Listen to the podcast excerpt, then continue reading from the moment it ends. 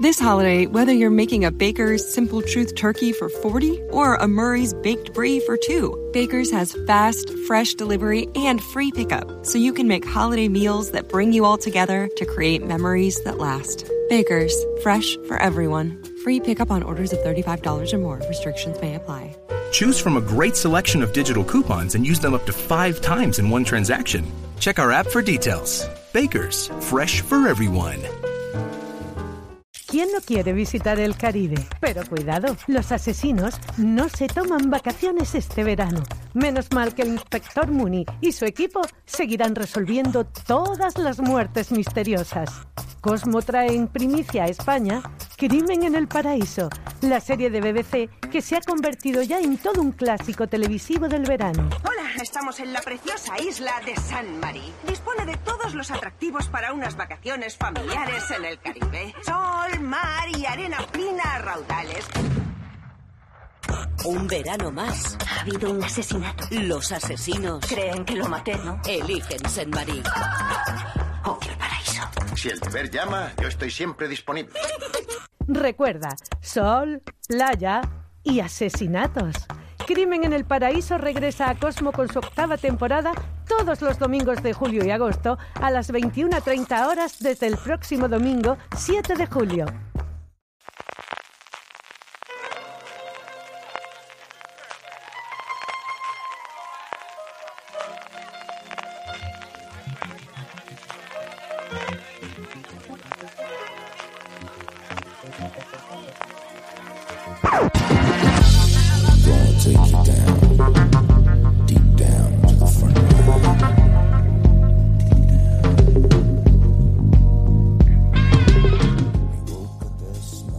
Hola a todos y bienvenidos a Fuera de Series Review, el programa de Fuera de Series donde cada semana analizamos, comentamos y debatimos sobre nuestras series favoritas.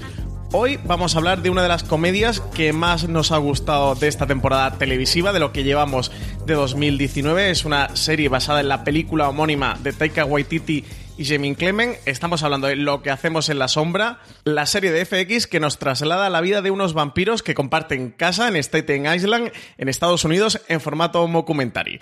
Yo soy Francis Arrabal y hoy me acompaña María Santonja. ¿Qué tal, María?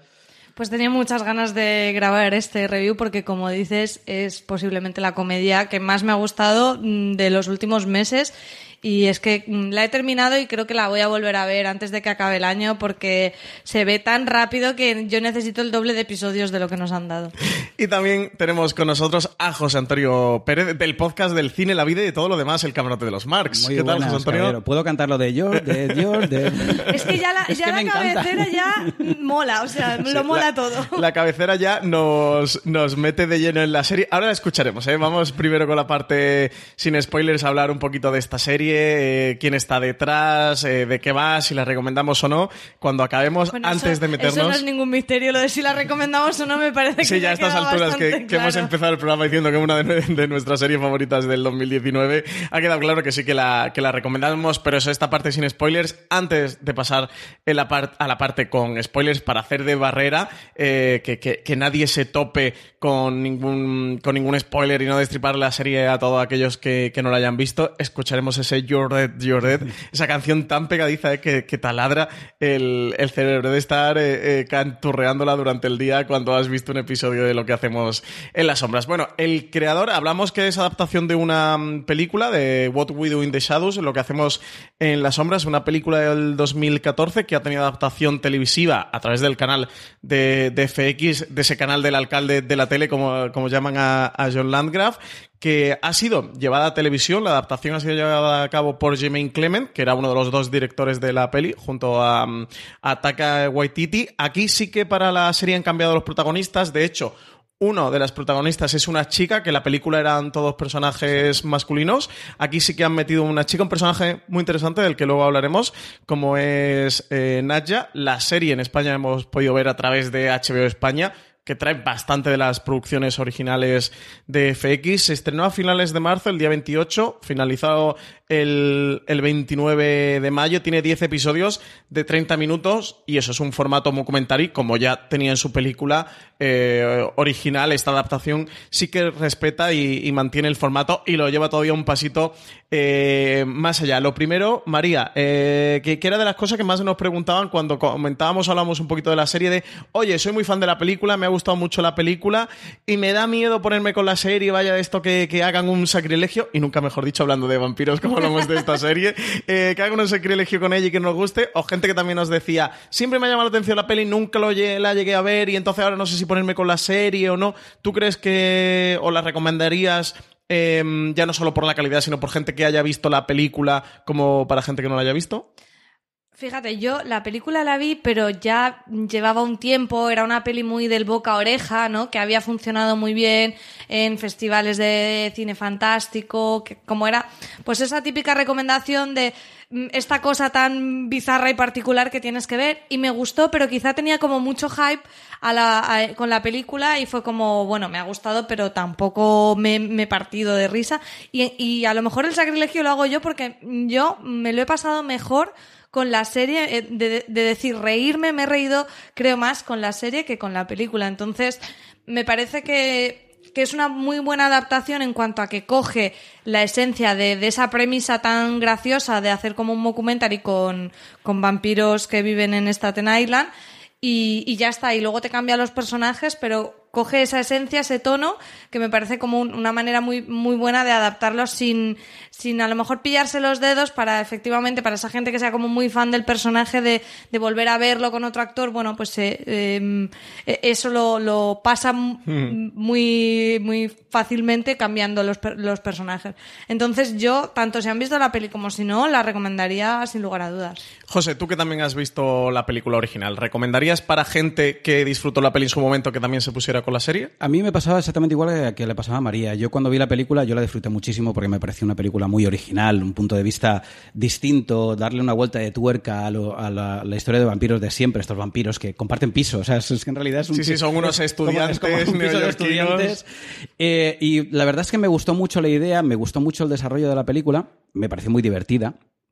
Y, eh, y, claro, cuando, cuando dijeron, no, vamos a hacer una serie de esta, de esta película, porque en un principio eh, creo que se llegó a comentar que eh, le querían hacer una segunda parte. Y eh, al final eh, creo que Wai- Waikiki, eh, bueno, están con otros... eh, Sí, con estuvo dirigiendo Thor Ragnarok. Sí, pero a aparte también tenía, tenía, bueno, aparte de Thor Ragnarok tenía otro, otro proyecto que lo que le está a punto de estrenar, que es Jojo Rabbit, que, que, bueno, que juega con la figura de Hitler, que lo, lo interpreta él, por cierto. Y, eh, y, mm, bueno, pues yo tenía bastante curiosidad por ver, eh, curiosidad y miedo, por ver qué es lo que podían hacer con esto. Y la verdad es que una vez vista, eh, vistos los, el primer capítulo a lo mejor puede decir, bueno, está bien, sigue más o menos la estela de la, de la serie, pero poco a poco le vas, te vas dando cuenta de que va un pasito más allá, de que juega con la idea y le da una vuelta de tuerca, una pequeña vueltecita de tuerca, que es lo más impresionante que tiene la serie de televisión y gana muchos enteros, la verdad. Yo, eh, sin duda, porque, bueno, lo, he dicho mucho por mi Twitter, porque era algo que, que es una de las preguntas que más me han hecho de, he visto la peli y me daba mucho miedo, yo sin duda la recomiendo, además eso, el equipo creativo, el equipo de- del que parte todo germen de la película, como son Taika Waititi y Jamie Clement, han sido parte activa de esta... de esta serie en la que los dos estaban como productores ejecutivos. De hecho, Taika Waititi incluso ha dirigido tres de los diez episodios. El primero, el séptimo, que es el del, el del Consejo Vampírico, que luego hablaremos del Consejo Vampírico, que sé que tenéis muchas ganas de hablar de él. Y, y luego el último, el de Athens Street, está dirigido por Taika Waititi y Jamie Clement ha sido el creador de la serie y firma el guion de tres de los episodios, del primero, también del séptimo y del, del último, justo los episodios que ha, que ha dirigido Taika Waititi y, y que han, han repetido tándem eh, creativo como ya hicieron para la película. Así que sin duda, si disfrutasteis la película, de verdad, hacednos caso, tenéis que ver la serie, la vais a disfrutar muchísimo. De hecho, se ambienta en un mismo universo, y lo digo por lo que pasa en el episodio del consejo, no voy a contar más por no meternos en spoilers, pero realmente está dentro del universo de, de la película. Estos personajes también, que eso, que no repiten los de la película, se van a otros diferentes, eh, que además se complementan muy bien y eso, y tienen la parte de, de incluir un personaje eh, femenino, como es el personaje de, de Nadja, que en la película original no estaba. Y para quien no haya visto la película y pues tenga más o menos interés en verla, sin duda también les recomendaría la serie. La serie se puede ver perfectamente como, como primera entrada a este universo, no tienes que haber visto la película previamente. Y nada, es que me parece una de las mejores comedias de hecho, la mejor comedia que hemos visto por ahora en este 2019. En mi top de mejores series del año, por ahora que hemos hecho en Fuera de Series, la, la metí, no sé si la puse la sexta o por ahí, o la quinta. O sea que la he puesto bastante alta en mi top 10 por ahora de lo que llevamos de año, que queda mucho 2019, pero siendo un año tan fuerte como está siendo en series de televisión, eh, ya Es que entre decir. una comedia que siempre suele ser el, el género marginado por todos, eh, y mira que a mí me gusta el, particularmente el género, pero siempre tenemos este punto de, parece como que la comedia se minusvalora en cierto punto y no suelen ocupar los primeros puestos del Quizá ranking. porque le cuesta también, normalmente a las comedias les cuesta un poquito coger ese tono. Sí, ¿no? desarrollarse. Y siempre es en unas temporadas un poco más avanzadas que mejoran. Por lo que es mm, una muy buena noticia porque si este lo que hacemos en las sombras, que está ya renovada, ha tenido esta primera temporada, eh, yo creo que lo que nos puede esperar va a ser todavía mejor porque tanto los creadores como los actores van a pillar más el tono y es que yo ya estoy deseándolo. Sí, como bien comentas, eh, está renovada, tendremos segunda temporada, esperamos para, Sí, por- sí, por Dios. para 2020. No lo pueden dejar así. no lo pueden dejar así. Y entiendo que va a tener eh, segunda y más de, más de segunda. ¿eh? Audiencia sí que es verdad que, que no ha sido ningún exitazo dentro de, de FX, pero yo creo que sí que creativamente ha funcionado y que en el canal deben de estar muy contentos con Yo creo que es una, serie. es una serie que ocurrió exactamente igual con la película. La película no tiene, no tuvo un grandísim- una grandísima taquilla, pero también es que costó poco, con lo cual mm, cubrió bastante, bastante los gastos, pero, pero sí que tuvo ese boca a oreja. Y esta serie es de boca a oreja. Sí, sí, sí. No, y esta tampoco tiene que ser muy cara. Igual que pasaba con la película, no, no debe ser una serie que FX le salga muy cara, por lo cual sí que debe tener sentido mantenerla. Y a nivel crítico en Estados Unidos ha funcionado muy bien. Así que al final es una serie que FX eh, le da mucho prestigio. Bueno, yo creo que queda claro que la recomendamos, así que no sé si os parece bien que ya directamente pasemos a la parte sin spoilers. ¿Tenéis algo más que decir, María? Sí, yo solo añadir una cosa que apuntaba ya José, y es que en la serie, yo creo, a diferencia de la peli, por lo que yo recuerdo, se va ese paso más allá que Sí. comentabas de, de... A ver, no es que sea una serie que te sea de crítica social en sí, porque no, porque es... Bueno, tiene más humor, a veces surrealista, ti- tiene muchos tipos de humor diferentes, pero sí mete esa parte también, a veces de, de- de crítica social, que yo no recuerdo que en la peli original estuviera, ¿no? Este- en la este peli, en la original yo creo que lo- los tenía, pero no era tan, tan exagerados. Aquí mete más a los, a los vampiros en la vida real, o en nuestra vida, o nuestro Claro, mundo. al, al meterlos en Estados y el, Unidos es y una con- manera y de... el contraste es mucho más marcado. Sí, porque la película original estaba en Nueva Zelanda. Exacto. Aquí, que, que- que es de donde son donde es original Taika Waititi y Jermaine Clement. Aquí sí que se la han llevado a Staten Island, a esa, a esa isla de, de Nueva York que está justo enfrente de Manhattan. A, eso- a esas cuatro, cuatro manzanas. Sí. Ellos, ellos dominan cuatro manzanas. Recordemos eso. Su casa, la de no sé qué vecino y... Y, y sí que es verdad, bueno, hay episodios como Citizenship, Citizens- lo diré, Citizenship, madre Dios que me ha costado, eh, que, que se hace mucha crítica sobre todo al- a la actualidad en Estados Unidos con la inmigración, porque son vampiros europeos del siglo 13, 14, 15, por lo cual son inmigrantes. Son, son De superinmigrantes. época y de lugar. son súper inmigrantes en Estados Unidos y se van a enfrentar a esos problemas. Hay críticas al funcionariado, como es el segundo episodio con City. Council, que es una, una de las mejores críticas al funcionariado, desde luego, más eh, divertidas, con, con una acidez eh, y una mordacidad, eh, como, como sabe en- también hacer Taika Waititi y, y Jermaine Clement. Y eso, sí que tenemos, eh, bueno, ahí está ah, sobre el control de animales y de especies, hasta eso hay una crítica en uno de los episodios. Para eso hasta mm, tiene, tiene lugar lo que hacemos a las sombras. Y bueno, es una de las ventajas que puede tener también el formato serializado sobre una película, ¿no? Que, que al, al tener muchos Claro. episodios, una colección de relatos te permite, bueno, pues explorar en cada episodio y al tener este carácter episódico cerrado, pues explorar diferentes temas, que sí que en la película, que además era una película que no era demasiado larga, duraba Sí, en torno a unos 80, sí, 90 era minutos, cortita, pues, pues no, no, no te daba tanto espacio para, para poder hacer ese tipo de discursos y que se han sabido aprovechar en, en la serie de televisión. Nada, vamos a escuchar ese You're Dead. No sé si queréis canturrearla y, y pasamos ya directamente a la parte con spoilers. Ya sabéis, oyentes de Fuera de Series, vamos a destripar la serie por los cuatro costados. Así que si no la habéis visto, yo os recomiendo que paréis aquí el review, que veáis la serie, que son solo 10 episodios de media hora, que es una serie divertidísima y llena además de, de crítica social. Creo que os lo vais a pasar muy bien. Y nada, luego retomáis este review de Forest Series. Y nada, si decidís continuar y no habéis visto la serie, que sepáis que es bajo vuestra propia responsabilidad.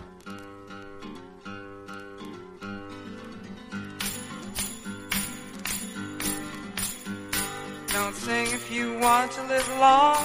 They have no use for your song. You're dead, you're dead, you're dead, you're dead and out of this world.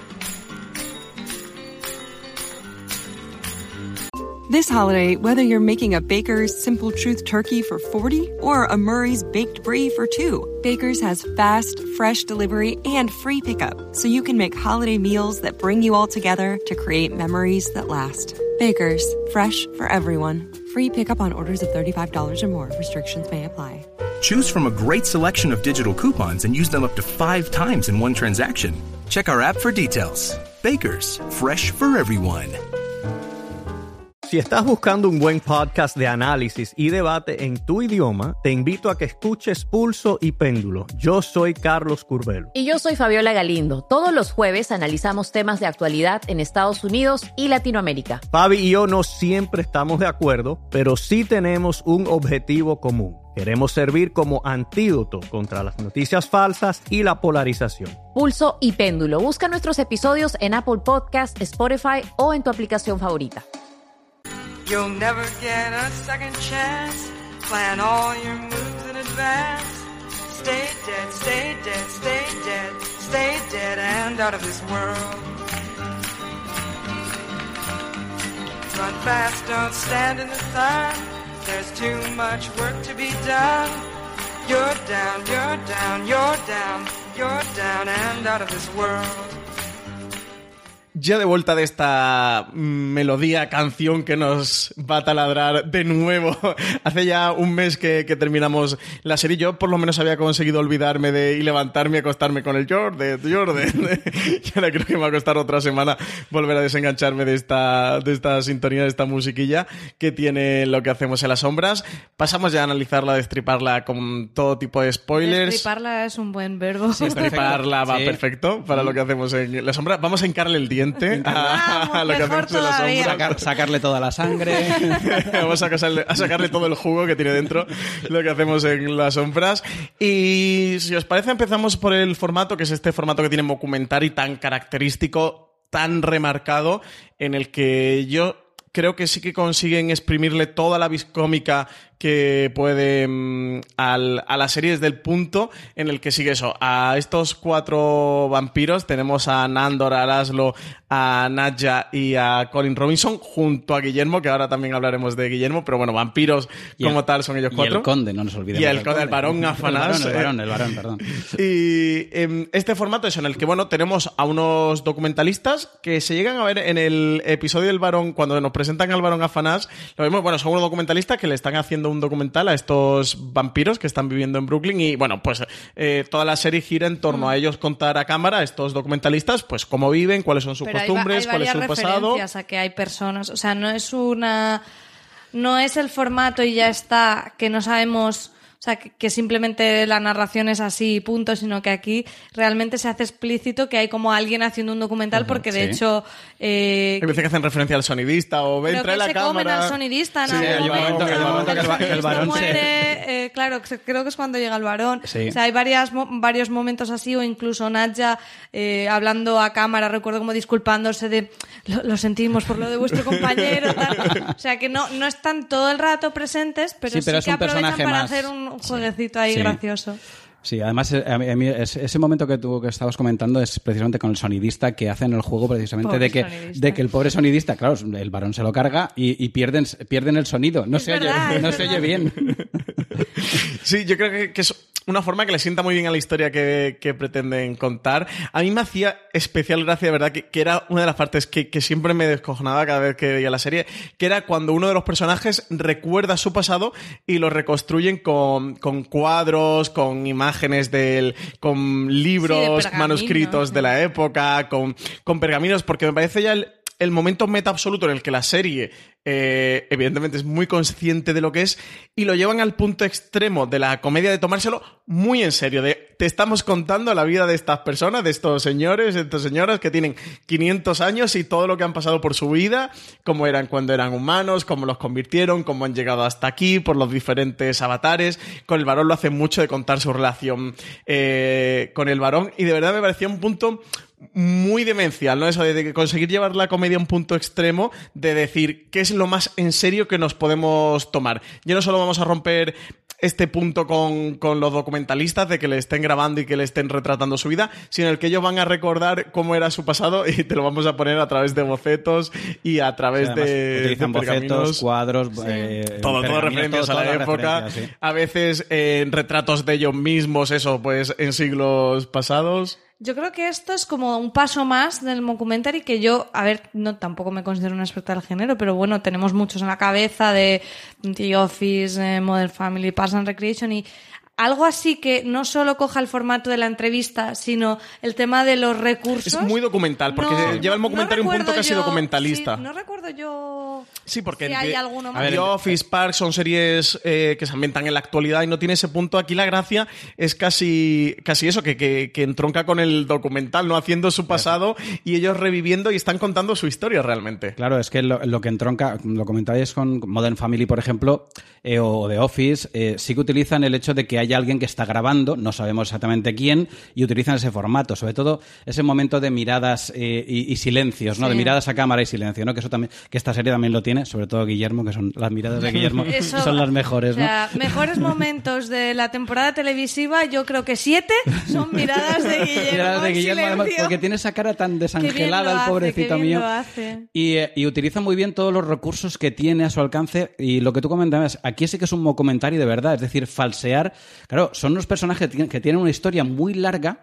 eh, y que lo que hace es falsear esa historia. Eh, aprovechar, aprovechar la verdadera historia para falsear la historia. Entonces ya te metes directamente en el documental falso, que es al fin y al cabo lo que es un documentario. ¿no?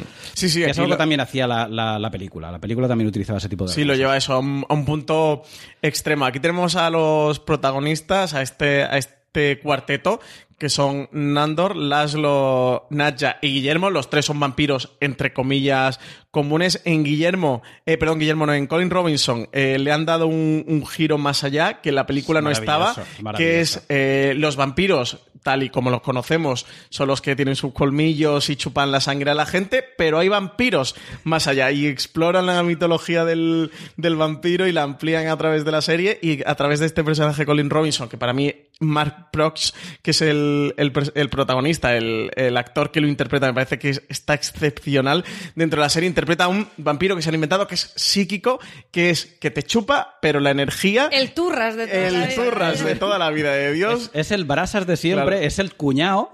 que no son humanos comunes, sino que son vampiros, vampiros psíquicos que te chupan, que te chupan la energía y es genial porque lo ponen como un oficinista que, que trabaja en la oficina allí con su ordenador, con sus compañeros y se dedica a ir dándole eso, la brasa, le va dando la turra a sus compañeros por la oficina y lo que va haciendo es absorbiendo la energía y dejándolos dormidos. Y me pareció una, una genialidad dentro del punto de eso, de, de- de aportar un elemento nuevo, porque si bien en Nandor, en Laszlo, en Nacha, tenemos ese vampiro común, normal y Clásico. corriente, clásico. eh, Nandor era un, un general otomano Sí, que tenía un, su castillo, es un Black Tepes. es un Black Tepes eh, tal cual, Laszlo y Nacha son esta pareja un tanto Atípica. atípica por alguna eh, manera. Que también son vampiros antiguos, pero un poco más recientes. Quizá Nandor sea el más antiguo, eso que parte desde el Imperio Otomano. Con Colin Robinson sí que este girito del vampiro psíquico y un giro que le vuelven a dar otra vuelta, con, con otro personaje que introducen, que, que se encuentra Colin Robinson, que es la vampira emocional. Es una mujer y lo que hace es también absorber la energía de los humanos. Tampoco utiliza colmillos, aquí lo que utiliza es ir dándole la pena a la gente, ir dándole mucha pena. Y ahí tenemos un episodio absolutamente eh, delirante en el que se enfrentan los dos por a ver quién consigue en esa oficina, pues por un lado uno dar más la turra y el otro dar más la pena.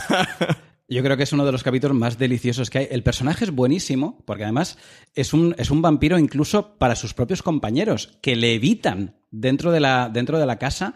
Porque como les da la turra también, les quita la energía. O sea, es que, es, es que me Sí, parece... de hecho, él siempre está aparte. Es el, es el vampiro incluso de los vampiros. Él Mm. siempre está aparte, además siempre está en su sótano. Y, y aparte de eso, el capítulo este de, de- con, con la compañera de trabajo, que además, o sea, eh, recordemos que él trabaja en una oficina de esta de cubículos, que ya de por sí es deprimente, Sí, sí. Sí, sí. y él deprime a los Sí, que es están todo ya de- muy gris. Esta es totalmente gris, y él deprime a los que ya están deprimidos de por sí. O sea, entra, entra a, la, a, la, a, su, a, a la oficina y están todos ahí alicaídos, están todos medio muertos. Y el capítulo este el que entra la, la compañera nueva, que él cree que le puede quitar, oh, compañera nueva, que hay sangre nueva, aquí le puedo quitar energía a esta. Pero esta viene con las pilas cargadas. esta viene con las pilas cargadas porque además le da la turra en el sentido emocional, que es que es, es buenísimo. O sea, el, el, el contraste este es brutal. Sí, un punto el de la escena en el que los, los dos van persiguiendo al jefe a ver quién le da, quién le consigue absorber la energía, ese duelo hasta el baño. Y, y ella diciéndole, mi, mi hijo tiene cáncer, me han no sé qué, me han hecho no sé cuánto. Y, a ver, y ya el jefe de, mira, por Dios, dejadme en paz los dos. El duelo ese me pareció absolutamente eh, delirante. ¿Tú qué con Colin Robinson, María? A mí, bueno, es que estoy de acuerdo con vosotros que es la, el girito más interesante. Además, eh, me pasa con la serie que es, es coral, pero tampoco hay tantísimos personajes y al final siempre me quedo con las ganas de, de saber un poquito más de, de cada uno. Y, por ejemplo, creo que con Colin Robinson pasa que, que en realidad tiene muy poquitas tramas, que tiene la del el duelo con la vampira emocional, pero que, jolín, se pueden explorar aún tantas cosas sobre él que, que lo estoy deseando. Sí, porque es más un trío protagonista que son Nandor, Laszlo Sí, y, él está un poquito más. Él eso, el resto le huye y es verdad que es el que tiene una trama un poquito más colateral dentro de la serie, pero cuando suele aparecer es, eh, para mí, levanta el show en el segundo episodio, el de City Council, cuando saca los papeles allí en el consejo de- del, pueblo y dice, bueno, vengo aquí a hablar, tengo una cosa que comentaros y ella empieza a dejar a todo el mundo dormido, ya lo conocen y es como, por Dios que se lo lleven a este señor, eh, de cómo él aprovecha para ir allí a la- darle la turra a los funcionarios y absorberle la energía a todos los políticos del, del, pueblo allí, de, bueno, del, de la barriada y tal, me, me pareció también muy divertido. Eso me parece una crítica al, al funcionariado y el sistema ese del, del City Council bastante, bastante divertido. También tenemos pelea, como no, son vampiros, hay peleas contra hombres lobo. En tercer episodio, que, que fue un episodio que muy celebrado, el que se habló mucho este enfrentamiento de vampiros y hombres lobos. Y donde también ves que, que están a la altura de los efectos especiales, ¿eh? Las conversiones de humanos a, a murciélagos, de murciélagos a humanos, y luego con hombres lobo. Y también, bueno, para mí la resolución final del, del hueso me pareció es también. genial, es de, de nuevo, de, de estas eh, comedias de, de, No me puede ya parecer más divertida. No, no puede ser ya más gracioso todo lo que están construyendo. Hay que tener en cuenta que en la película original eh, eh, ya aparecían los hombres lobo como los enemigos acérrimos de los vampiros. De hecho, eh, se comentó cuando se quería hacer una segunda parte de lo que hacemos en las sombras, se quería hacer desde el punto de vista de los hombres lobo. Lo que pasa es que creo que esa, al final esa idea no, no cuajó y por eso hicieron la película. ¿no? Y la verdad es que mm, me todo el desarrollo, empezando por el jardín que tiene... Es, Nandor no. Es, eh, Es el Laszlo, que es tiene allí Laszlo, a la- las, las vaginas, las Sí. vaginas, el jardín de Es que el personaje de Laszlo, yo tardé un poco en acordarme de quién era este actor y dónde lo había visto, y es eh, el jefe en, en The It Crowd. ¡Ostras! El jefe este que era como el hijo del... em- O sea, era jefe porque era hijo del anterior jefe de la empresa, iba con traje y era Sí, el con las botas, las botas esta roja encima de la botas, y era mesa, el las botas vaqueras. Y es que me, me encanta, me encanta. Pero bueno, yo si me tengo que quedar con un personaje, me quedo con Guillermo porque me parece maravilloso. Que habla de, de- habla, cuando habla de representación, ¿no? De cómo él, que es latino, para él fue muy importante ver a Antonio Banderas como vampiro. en entrevista con el entrevista vampiro. con el vampiro que me parece, vamos, el comentario más sublime sobre la importancia de la representación en la televisión que jamás he visto. Sí, sí, es uno de los temas que se están debatiendo mucho en los últimos años. Yo creo que desde los Oscars So White se ha hablado muchísimo de la representación en Hollywood, eh, de la representación racial y Para Guillermo que fue un, un introduzcan punto esto con Guillermo. Y es lo que hablamos al principio en la parte sin spoilers, de, de cómo es una serie que puede ser tremendamente divertida, pero no se olvida de sacar temas Sí. importantes a la luz de y que sabe tratarlos muy bien desde la comedia. Aprovecha la comedia Sin muchas veces. de la comedia, se exacto. suele decir que la mejor forma de tratar los temas serios es desde, desde, la, desde la comedia y desde el humor. Y aquí eh, creo que es eh, donde lo que hacemos en las sombras. Si buscas algo más de una serie divertida, que te haga pasar un buen rato y quieres rascar un poquito más, o quieres una serie que te aporte algo de profundidad, creo que es justo donde lo que hacemos en las sombras da la talla, porque lo mismo eso, te pone una escena en la que ves a Laszlo desesperado porque los hombres lobo le están meando las, las esculturas esta que hace de arbustos de vaginas y le están meando en la de su abuela, en la de su abuelita, cosa que él no piensa perdonarles y le lleva un enfrentamiento mortal contra los hombres lobo, que te pone un personaje como Guillermo que es un wannabe de vampiro de manual, o sea, él todo lo que quiere, quiere ser en su vida es vampiro, es un pobre diablo que lo que quiere ser es vampiro, lo quiere ser desde que vio a Antonio Banderas en entrevista con el vampiro y él es latino y se siente absolutamente identificado con, con Antonio Banderas y permite todas las perrerías que le hace Nandor, que el pobre la verdad es que no lo puede tratar peor, lo tiene de, de, de- de- de esclavo, pero, pero que lo trata con la punta del pie, con el sueño de que un día lo convierta en, en vampiro, que además es muy gracioso cuando mm, el personaje de Nadja eh, convierte a, a esta chica, Jenna era, Jenna, Jenna. A, la, a la chica de los del, del grupo de rol y tal. Otra maravillosa secundaria. Es que hay muchos así pequeñitos que dices, es que esto te da para un montón de capítulos con todos estos Pero personajes. además es, es que, eh, aparte de lo secundario, es, es muy bueno como recurso. Es decir, cuando Guillermo les encuentra víctimas, claro, ellos quieren vírgenes. Dice, ¿y, y, y, y dónde los va a encontrar? Pues en un grupo de rol. Y Todo el la- mundo y- lo sabe. Y tal cual lo presenta al grupo de rol, me parece brutal. O sea, es, es genial. Sí, sí, sí. Eh, que además con Guillermo, ya que hemos abierto el, el- el melón de Guillermo, eh, va haciendo un recorrido a lo largo de la serie muy interesante porque va teniendo This holiday, whether you're making a Baker's Simple Truth turkey for 40 or a Murray's Baked Brie for 2, Baker's has fast, fresh delivery and free pickup, so you can make holiday meals that bring you all together to create memories that last. Baker's, fresh for everyone. Free pickup on orders of $35 or more. Restrictions may apply. Choose from a great selection of digital coupons and use them up to five times in one transaction. Check our app for details. Bakers, fresh for everyone. Si estás buscando un buen podcast de análisis y debate en tu idioma, te invito a que escuches Pulso y Péndulo. Yo soy Carlos Curbelo. Y yo soy Fabiola Galindo. Todos los jueves analizamos temas de actualidad en Estados Unidos y Latinoamérica. Fabi y yo no siempre estamos de acuerdo, pero sí tenemos un objetivo común. Queremos servir como antídoto contra las noticias falsas y la polarización. Pulso y péndulo. Busca nuestros episodios en Apple Podcast, Spotify o en tu aplicación favorita. Varios accidentes. De hecho, luego, ahora, si queréis, pasamos a hablar de al- eh, sobre el varón Afanás. Pero va pasando varios puntos en el que los vampiros no salen muy bien parados cuando él actúa. Eh, le corta la cabeza a uno por, por accidente cuando los encierran, eh, sin querer. Luego, cuando el varón está en mitad del- de la mansión, abre la puerta y lo achicharra vivo y, y desaparece. Después de una noche de juerga memorable. Después de una noche de juerga absolutamente demenciada. Ahora, eso. Ahora hablaremos del varón eh, Afanás y de Baron's Night Out, que es como se llama el episodio, el sexto episodio que le dedican esta noche de fiesta con el varón Afanás después de su largo y casi eterno sueño y que se va convirtiendo como en este Guillermo Van Helsing, que es un giro que nos dan en el último episodio, Exacto. una puerta de una trama que nos han abierto en la segunda temporada, que a ver dónde llega, porque eso, él, él todo su deseo es convertirse en, en vampiro y casi que se topa con que es un, un asesino natural de vampiros que es descendiente de los Van Helsing. De los Van Helsing, que además, o sea, un descendiente latino de los Van Helsing. Eso tiene, eso tiene más, más, más chicha todavía. Tiene muchísima más miga. Porque todo sale por la. que es que la historia rocambolesca, todo sabe porque hacen una prueba de estas genéticas, que ahora Ujú. están además tan de moda, para ver los. bueno, los ancestros y los descendientes. Que se la hace a Nandor, que tiene chorro mil descendientes vivos, obviamente, con todos los siglos que tiene. Sí, pero creo que solo le quedaba uno. Cerca sí le quedaba Sí, uno. va, va al entierro, de hecho, del... Sí, era una chica que, que falleció al mayor. entierro, que, que se están allí en la iglesia, que, que les está quemando, está ahí aguantando y chamuscando. Y es entonces cuando eh, Guillermo se hace él mismo la prueba y, y en- encuentra esos orígenes que es como... Sí, eh, desciende de, de Abraham Van. Helsing, del profesor Abraham Van Helsing.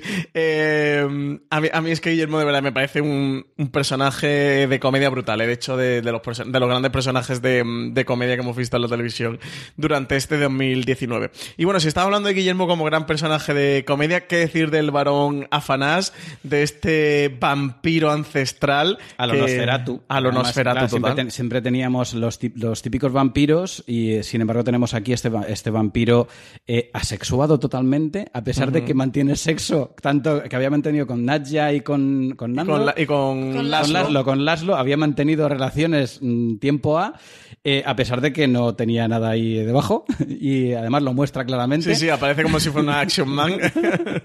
y que, y que es el gran, yo creo que es otro de los grandes descubrimientos, sobre todo con esa noche que se pega de juerga. Eh, yo ese momento en el que está eh, lleno de fosforitos por todos lados en la discoteca, colocado Con de- la gorra. La gorra con la gorra de medio lado y habi- habiéndose colocado con, con la sangre de otros que ya se habían colocado antes y, y y comiendo pizza que no puede comer. Y vomitando y saliendo volando es maravilloso. Es Le- maravilloso. Lo interpreta Doug Jones, que es este actor especialista en todo en personajes y caracterizaciones. Sí, interpreta Eh, monstruos el- en de Hollywood. Guillermo del Toro, ¿no? Los Sí. de, exacto. Sí, en la forma del agua él era el, el hombre anfibio, en el laberinto del fauno era el fauno, en Star Trek Discovery es Saru. Exacto, exacto, bueno, verdad. pues eso es eh, clásico de mm, especializado en, en monstruos. De hecho, en la película Nosferatu, que, que se ha estado haciendo, que se ha estado rodando, también él interpreta al personaje de Nosferatu. O sea, eso está especializado en hacer todos los monstruos eh, que, que- que aparecen por Hollywood. Interpreta a este varón A mí también me ha parecido los personajes más divertidos. Me dio mucha pena que finalmente muriera porque me lo he pasado también con Hombre, él. es que la trama está muy bien jugada con el rollo de os voy a matar yo o ellos me matan a mí y esa confesión de borrachera un poco tensa y que al final se resuelva todo por una torpeza de Guillermo me parece brillante. Lo que pasa que es verdad que dices, joder, qué pena, hemos perdido este personaje que era ¿Torpeza genial. o no? Hombre, es, torpe- Hombre, es, hombre, es es torpe- innato, es Exacto. una torpeza innata que Exacto. le lleva a Que eso. lleva, lleva en la sangre matar vampiros. otro personaje, por cierto, que es buenísimo, eh, estamos hablando de Guillermo, pero del, del, um, de la cuidadora del, del varón. Ostras. Esta es un, es, es un personajazo la- también. sí, la- ¿cómo, cómo se llaman? Como Guillermo son eh, familiares. Familiares. El, fam- familiares. el familiar del varón es buenísimo. Sí que va apareciendo por ahí siempre de manera inquietante, colada por algún... Sí que es esta señora que siempre de- va siempre de negro. Sí, que además es quien los delata cuando, cuando han matado al, al varón en el sexto episodio, que lo llevan al séptimo episodio, que es este de Trial, este juicio, este Consejo Internacional de, Vampiros que, que se forma en este episodio para juzgarlos por, por matar a un varón eh, vampírico y que se convierte en un absoluto pillacaras de episodio porque salen los protagonistas de la película original. Pillacaras y pillanombres, porque nombran algunos que no que, que, bueno habían decidido no ir al consejo y Tom que- y Brad. Tom y Brad, por ejemplo.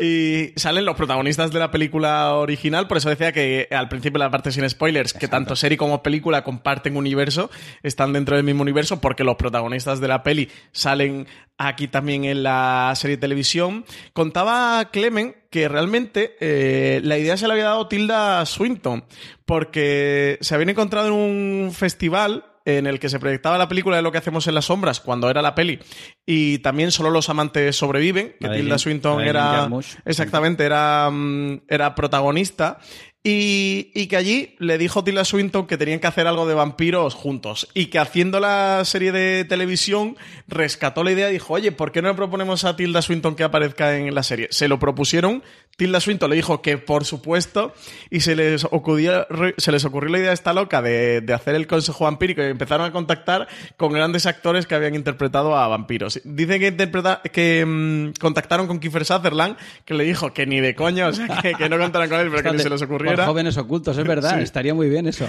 Que con Tom Cruise decía Jimmy Clement que no recordaba si, si a Tom Cruise lo habían llegado a proponer o no, que a Brad Pitt sí, pero que el, que el representante le dijo que no terminaba aquello de verlo, que esto de poner ahí a Brad Pitt, sí, ahí de cachondeíto y tal, como de- decía como que no se había mostrado muy receptivo el representante, pero que, que rápidamente muchos le dijeron que sí, todos los que están, que bueno, aparece Weasley Snipes en, en un hotel. el momento, Vacilando, el momento vacilando. Wesley Snipe con el, Con- con, el con wifi, con, webcam. el wifi, con el wifi y el cachondeo que llevan este, este que puede vivir de día.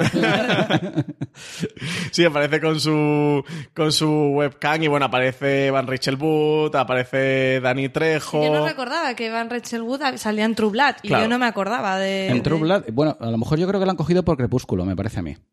Porque Yo creo que ella sí que aparece en Lo Crepúsculo. busqué también, no sé si a lo mejor sale en Crepúsculo, pero ponía que sale, o sea, estuve mirando en IMDb Yo creo decir, que- es por ¿dónde ha True hecho Blood, esta ¿no? mujer de Pues a lo mejor sería de las últimas temporadas. Yo no, no, No lo recuerdo, Como yo o sea, True Blood creo que lo dejé por la Yo la vi tercera. entera, ¿eh? me, me tragué aquella, aquella cosa eh, entera, pero no recuerdo. Ah. También es verdad que a lo mejor no la asocio porque ya la he conocido luego a posteriori, pero sí, sí. Sí, con Alexander Skarsgård, de hecho, por True Blood contactaron con él, pero estaba rodando una peli en Australia y no pudo porque sí que, Sí que quería. sí que quería hacerlo. Y con Robert Pattinson de Crepúsculo también... Ah, también lo mencionan, dicen Sí, Robert, Robert. Tom y Brad Claro, no han podido venir. con Pattinson contactaron, que también lo quería hacer, pero también por un tema de cuadrar Que esos- agendas esos y total no lo consiguieron majos, hacer. ¿no? El Skarsgård y el Pattinson seguro Sí, que estas sí, sí, cosas sí. les gustan. A mí Sí. el, el punto Dani Trejo también me parece muy bien. Además, el- los comentarios. Ha venido Dani. O sea, además siempre los nombran, los nombran por su nombre de, Sí. por su De- nombre de de pila. Eso también lo comentaba Jimmy Clement que decía que como no tenían los derechos, eh, no podían llamarlos por los nombres de los personajes. Entonces le llaman como por los nombres de los actores venido- porque no tienen los derechos de Me encanta pelis el- para Ha venido, ay, qué bien ha venido Dani con sus tatuajes.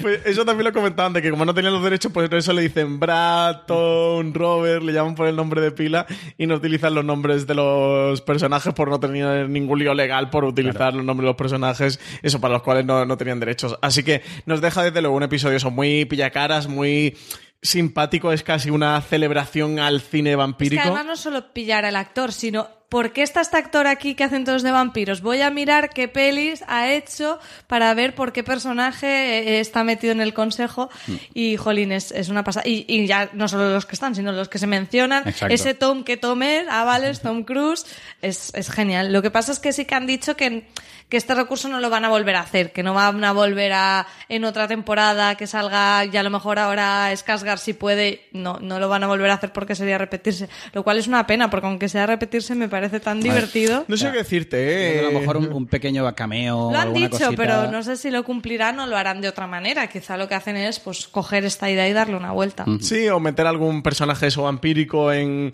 en la serie. No sé, yo creo que sí que ha funcionado bien, que es de las cosas que mejor ha llegado a funcionar de la serie cuando pasó eh, al día siguiente en, en un montón de webs americanas eh, especializadas en cine y televisión, sacaron artículos, sacaron entrevistas de Jimmy Clement contando eso, pues lo que hemos hablado ahora, ¿no? De cómo se gestó este cameo del, del Consejo Internacional Vampírico, estuvieron eh, buscando eso, las referencias de dónde aparecía cada uno. Sí que llegó a funcionar bastante bien. Eso no me extrañaría que hicieran algo así similar, porque desde luego sí que, sí que les quedó simpático. Yo es de los momentos, porque me, había spoileado un poco que esto ocurría, porque lo vi primero en los medios antes de que el episodio estuviera disponible en HBO España, y, y luego cuando lo vi me pareció una cosa divertidísima y también, bueno, pues esto, de estas que tienen Wetiti y Clement, de, que están mm, como una auténtica regadera para que se les llegue a ocurrir hacer un consejo internacional de vampiros con vampiros famosos de las pelis para, para juzgar a, a estos protagonistas de lo que hacemos en las sombras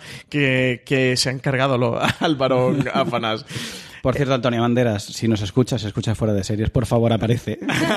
Eso te Yo iba a decir. a Guillermo le encantaría. Eso te iba a decir, hubiera estado muy bien, ¿eh? Que hubieran. Y con- sabiendo cómo es Antonio Bandera, ¿no? Con el trato que suele tener con este tipo de cosas, no me hubiera extrañado que hubiera dicho que sí. Entiendo que no lo contactarían. No he leído nada, no, no sé si Eh, que sepa, Clemen no ha comentado, no le han preguntado por qué, él, él no apareció. No sé si no lo contactarían o no podría también por algún motivo, pero también eh, hubiera estado genial, ¿eh? más con la referencia que tiene dentro de la serie. Hablamos eh, al principio de, de, cómo es una serie que, está llena de, de, comedia y tiene este motor de la comedia que también eh, hace pasártelo viendo la serie pero cómo encuentra huecos eh, sus rincones y, y, cada episodio de los 10 que tiene eh, casi que tiene un argumento principal de, de crítica social de, de, algún tipo. Eso, hasta en el quinto episodio, que es el del Animal Control, tiene el punto de, de, las especies y de cómo se tratan en Estados Unidos y cómo las recogen y lo que hacen con ella y cómo las encierran.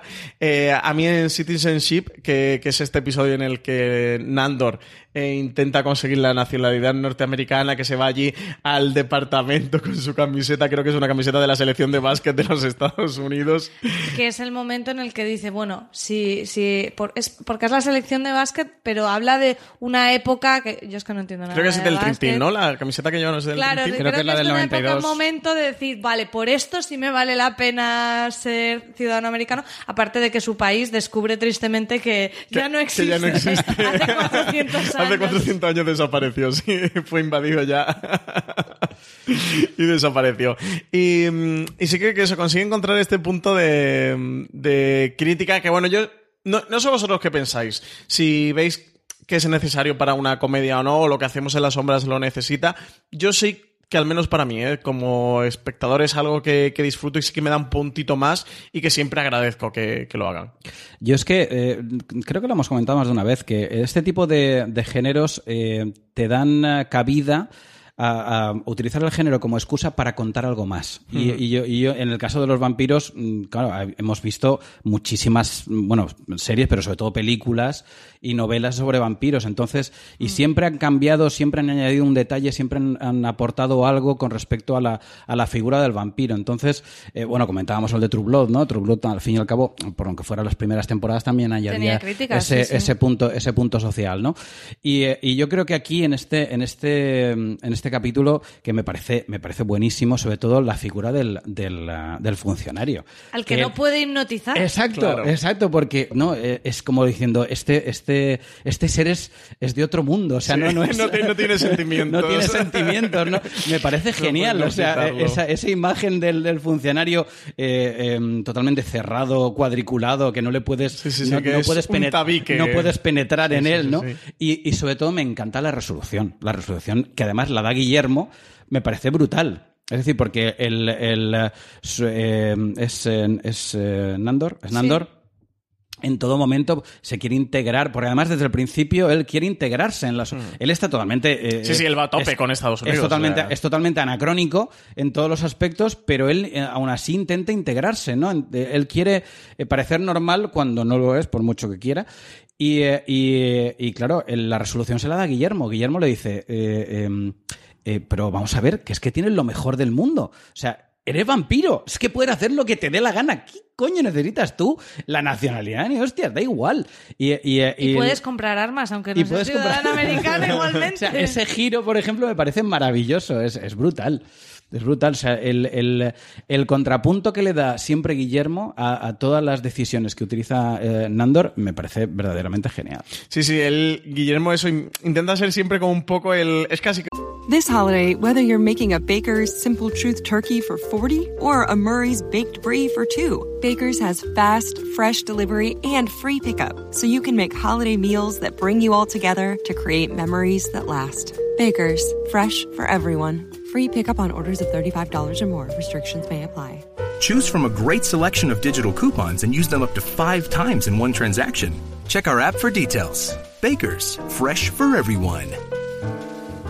Un pepito grillo dentro del, del personaje de Nandor que lo, lo, va intentando encauzar o poner un poco como eh, pie en tierra dentro de ese universo que tú dices, un personaje al final absolutamente anacrónico. De hecho, Exacto. Nandor sí que lucha por, por estar más en el mundo actual, pero es más anacrónico incluso que, que Nadja o que, o que Laszlo. Es ese, eso, con una mentalidad muy medieval y ese punto sí que lo tiene divertido, ¿no? De cómo el personaje lucha incluso anteponerse a su, a su verdadera naturaleza de, de, de la época, del contexto y, de- y también de, de vampiro. Tenemos a la pareja de Nadja y Laszlo, María, una pareja eso, que decíamos al principio un poco atípica y particular. Sí, son pareja porque nos dicen que son pareja, porque van cada uno Sí, porque a otra su cosa bola no total. Nacha con su amante humano que siempre muere decapitado.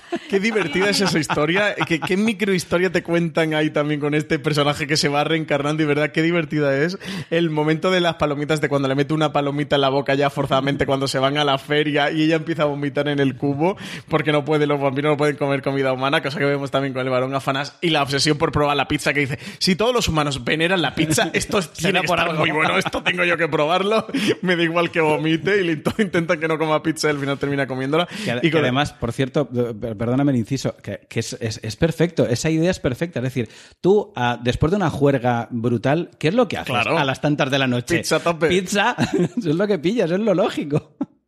Y, y esta pareja es un tanto extraña que forman Laszlo y Nacha María, porque lo, como tú dices, porque nos dicen que es pareja, ¿eh? si no, mm, mucho no lo denotan. No, a mí eh, me gusta mucho, por ejemplo, aunque sea como muy absurdo, toda la parte de la pelea que tienen con el sombrero este maldito. Ah, es genial. De, de Laszlo que se lo quiere poner y no quiere aceptar que está maldito y Nacha no para de decirle. O, o- o esa relación de celos por el amante. O sea, sí tienen tramas conjuntas, pero creo que lo- la relación que nos plantean es como muy original desde el punto de vista de, bueno, sí, son una pareja pero que llevan chorro mil años casados, entonces eh, cada uno va un poco a la suya. Sí, de vampiros que se son promiscuos y tienen Sí. son relaciones abiertas la de, los, la de los vampiros. Es curioso porque sí que lo sí que comparten mucha cámara. Eh, normalmente cuando ellos están hablando en las entrevistas, en las eh, les suelen poner entrevistas, juntos. Pero claro. también los ponen separados, que es muy gracioso porque les suelen poner también separados el uno hablando del otro, ¿no? Y sobre todo Nadja con esas caras de ojos en blanco de madre mía, es que este hombre es imbécil, es muy divertido. Yo la parte del también del sombrero, que creo que ocurría, era el segundo episodio, el de City Council, cuando, cuando ocurre lo del sombrero. Mm. No, yo creo No, que es, Manhattan Nightclub. Exacto, Sí, es, es cuando, cuando es salen de cuando fiesta quieren, la ha- primera vez. cuando quieren hacer una alianza entre, entre Con los vampiros con los del otro vampiros barrio, del, ¿no? del otro barrio, que claro, ya vamos a aportar nuestros cuatro, nuestras cuatro manzanas que dominamos. Me parece genial ese Sí, capítulo. sí, es porque bueno, el varón le manda, bueno, le manda la visión, es como, bueno, seréis ya, yo mandé a colonizar Estados Unidos, todo esto será vuestro. Y de repente ellos dicen, pero somos unos paquetes que estamos aquí. No, es que en realidad es que ellos no, se han ocupado, no les ha preocupado nada conquistar nada. No, no, ellos están ahí a la disfrut- dolce. Disfrutando, disfrutando de la vida, Sí, sí, mejor dicho. Y eso, eh, llevan a cabo es el episodio del cuarto, el de Manhattan Nightclub, que, que hace la alianza. Yo la parte de lo del sombrero, que es como un poco el, el sombrero este de Harry Potter, el del que Sí. elige la casa a la que perteneces, pero como un sombrero maldito, que él se emperra en que no, que a él el sombrero le queda muy bien y todas las tragedias, desgracias que se van desarrollando al- alrededor me pareció muy simpático y también como mucho la mitología de los vampiros, ¿no? De meter un objeto que está maldito y todas las consecuencias que trae y que él se, se anteponga de, pero esto cómo va a estar maldito, cómo va a haber un objeto maldito. Es que eh, eh, lo hablábamos ya, ¿no? El, toda, la, toda la mitología que hay alrededor de los vampiros da para explorar un montón en esta serie, porque el pro- la propia idea de los clanes de vampiros, igual que hablábamos de, de la enemistad con los hombres lobo, tienes ahí un montón de hilos de los que tirar. Con el propio varón Afanás también ves esa jerarquía que más o menos nos la han apuntado y con el consejo, pero que tampoco conocemos muy bien y es que pueden, pueden contarnos y, y explorar un montón de, de ideas que pueden ser muy divertidas, como las retuerzan y las lleven a la comedia, porque son años y series y libros de vampiros que tenemos para, para pues eso, para transgredir aquí en lo que hacemos Sí, en la sombra. sí, sí. Pues no sé si tenéis más ganitas de comentar cosas de, de lo que hacemos en la sombra. No sé si nos han quedado cosas por ahí por hay el un, tintero. hay un elemento, estábamos comentando de la cuestión eh, de las cuestiones eh, sociales o de los elementos más pegados a la realidad que añaden aquí. Y es la, a mí me, me encanta el capítulo de la orgía, porque es, es su, es su Twitter, su Twitter o su Facebook. Es La decir, presión puede- social. Es la presión social y lo de ser, lo de ser un, un paria social por medio de una, orgía, que como te salga mal una orgía, eh, ya, sí, ya estás- te repudian, ¿no? Y ese... ese Sí, eh, de cómo van preparando la casa, ¿no? De cómo es ese momento especial que ellos tienen que dar el punto exacto para tener un hueco dentro de la comunidad vampírica. Y eh, me parece absolutamente genial el hecho de que, de que dentro de la comunidad vampírica, el hecho de que montes mal una fiesta te puede, eh, mm, bueno, dejar eh, ser un paria social absoluto, ¿no? Es como, como el no tener amigos en Facebook o que, o que te, te, eh, mm, no sé, o que en Instagram hayas perdido, eh, es, su, es su Instagram de hoy en día. Sí, o sea, sí, si sí. en el momento eh, eh, la fastidias en una, en una orgía, o sea, una orgía de vampiros, eh, pierdes popularidad, ¿no? Y eso me parece absolutamente genial. A mí me hacía mucha gracia cómo iban decorando la casa, iban poniendo jaulas, como muy tipo mazmorras, con jaulas con pinchos, Bueno, con no, trampas. mejor todavía es Guillermo con el papel film de plástico Borrándolo envo- todo. borrando todos los sofás y sobre todo Para que no se los la resolución final, ¿no? Porque Guillermo mm, se ve ahí un poco forzado a tener que llevar a uno que es amigo suyo de verdad y es virgen y, y- y van, va a ser como el plato principal de la orgía y la resolución final que estás ahí sufriendo de madre mía, van a acabar con este chico y que es tan fácil como que deja de ser virgen allí en el momento. El- el y giro- el giro- el Me giro me parece giro genial. Divertidísimo. Sí, sí. Y se acabó el, el plato principal de la orgía para estos vampiros. Es verdad, me, me hacía. A mí, sobre todo, eso me, me, me reí mucho cuando están preparando la casa. Eso Guillermo lo va, lo va envolviendo todo en ese fil de plástico para que no se lo manchen, no se lo salpiquen, van sacando rutina- las trampas. Esa rutina doméstica de Guillermo está muy bien. También lo vemos sacar cadáveres de los, de los que se comen. Eh, pues eso, eh, despertarla los- eh, con los ataúdes, cerrar las cortinas, que a veces tiene ahí una tentación de dejarlo abierto. Esa rutina del familiar es que, bueno, yo cualquier escena de Guillermo ya me, me tiene Sí. O cualquier cara que ponga, cualquier gesto, Que la- sin hablar la boca. Hay un, hay un elemento, hablando de Guillermo precisamente, en el capítulo que estabas comentando antes del, del, del sombrero, que ese me parece brillantísimo, eh, es el momento final con, con, ah, con Nandor, que lo lleva volando por la ciudad, ¿no? Como regalo, Sí, ¿no? sí, sí, sí. Y ese, es que es un momento muy Superman. La, la, la, de Richard Donner.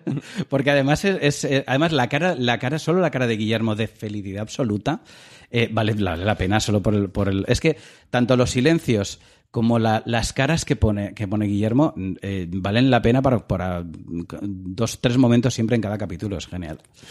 María, ¿se nos queda algo por ahí que quieras comentar de lo que hacemos en las sombras?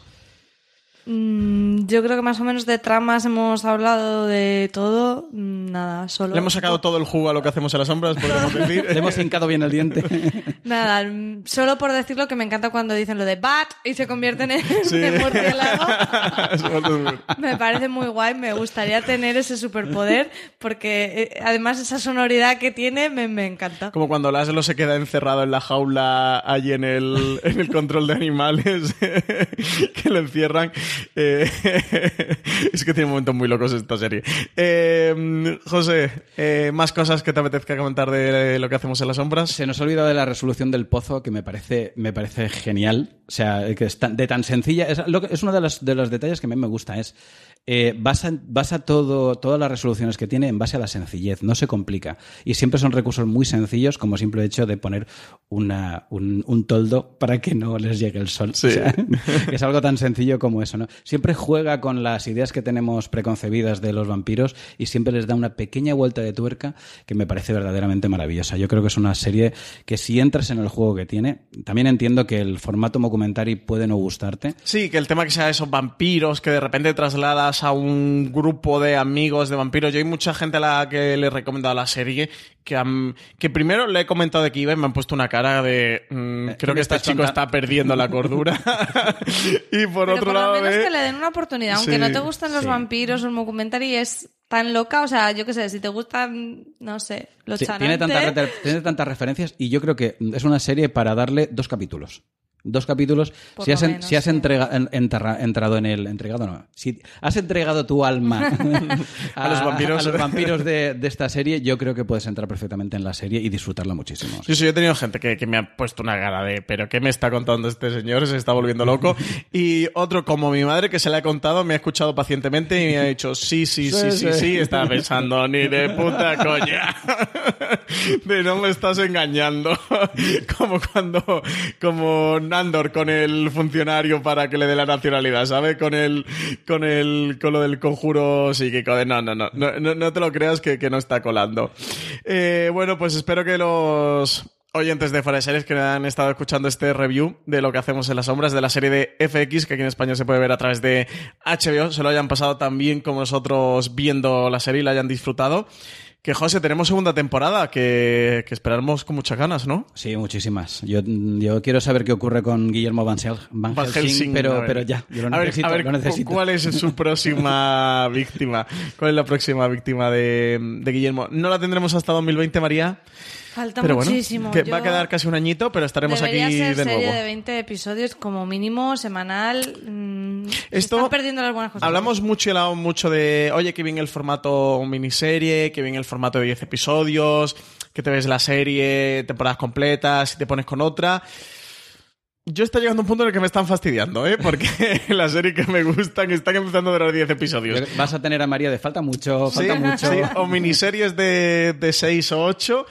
Y, y ya me están empezando a fastidiar. ¿eh? Ya, ya no me está haciendo tanta gracia esto de las miniseries las temporadas de 10 episodios porque, porque las series buenas eh, saben a poco, ¿eh? se están quedando cortitas. Me ha pasado últimamente con Chernobyl, eh, con Fossey Verdon, miniseries de... Pero ya no voy a tener más eh, con, Years and Years, con Years and Years, que la he terminado recientemente, y decir, ostras, qué putada que nos dejen, que nos dejen sin más sin más episodios. Pero bueno, eh, eso, dentro de un añito tendremos segunda temporada. Espero que repitamos alineación aquí para grabar el review de la segunda temporada de lo que hacemos en las sombras. José Antonio Pérez, del Camarote de los Marx, podcast de cine, que recomendamos, ¿no? Que escuchen todos los oyentes de Fuera de Series, que se acerquen por allí, que grabas con Juan Francisco Aguirre y Piluca. Y que bueno, pues hemos acabado nuestra decimotercera temporada. Ya habéis acabado, pero volvéis en septiembre, ¿no? Hombre, claro, evidentemente. Por supuesto, decimocuarta temporada en septiembre. Sí, señor. Madre mía, ¿eh? Aguantando a Juan y a Piluca 13 temporadas. Es fácil, es fácil aguantarlos. Un besito enorme para los dos, para Juan y Piluca, que sé que también nos escuchan y nos siguen. Eh, María Santonja, pues nada, seguimos por aquí, los podcasts de Fuera de Series. Nos tenemos que poner la canción de Your, de Your, de Your. Ya la tengo otra vez. Para Eh, por lo menos tener un poquito cerca mono. lo que hacemos en mono. Pues nada, muchísimas gracias a todos los oyentes que, habéis estado aquí, un programa más. Eh, recomendaros que os paséis por fuera de series.com, que tenéis varios contenidos sobre lo que hacemos en las sombras. Esto que hemos estado contando de cómo se gestó el cameo del episodio número 7 de The Trial.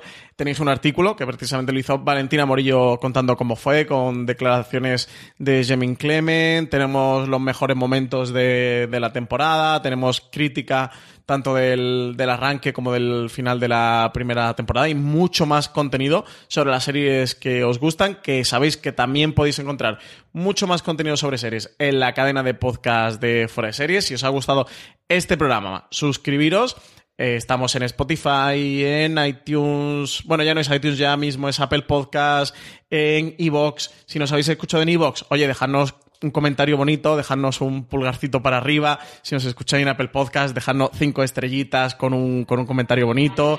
Eh, y, nada, que nos seguimos escuchando aquí, que ya sabéis eso, que tenéis más información y artículos en foreseries.com y más podcast en la cadena de podcast de Fuera de Series. Y nos seguimos escuchando aquí una semana más en de Series.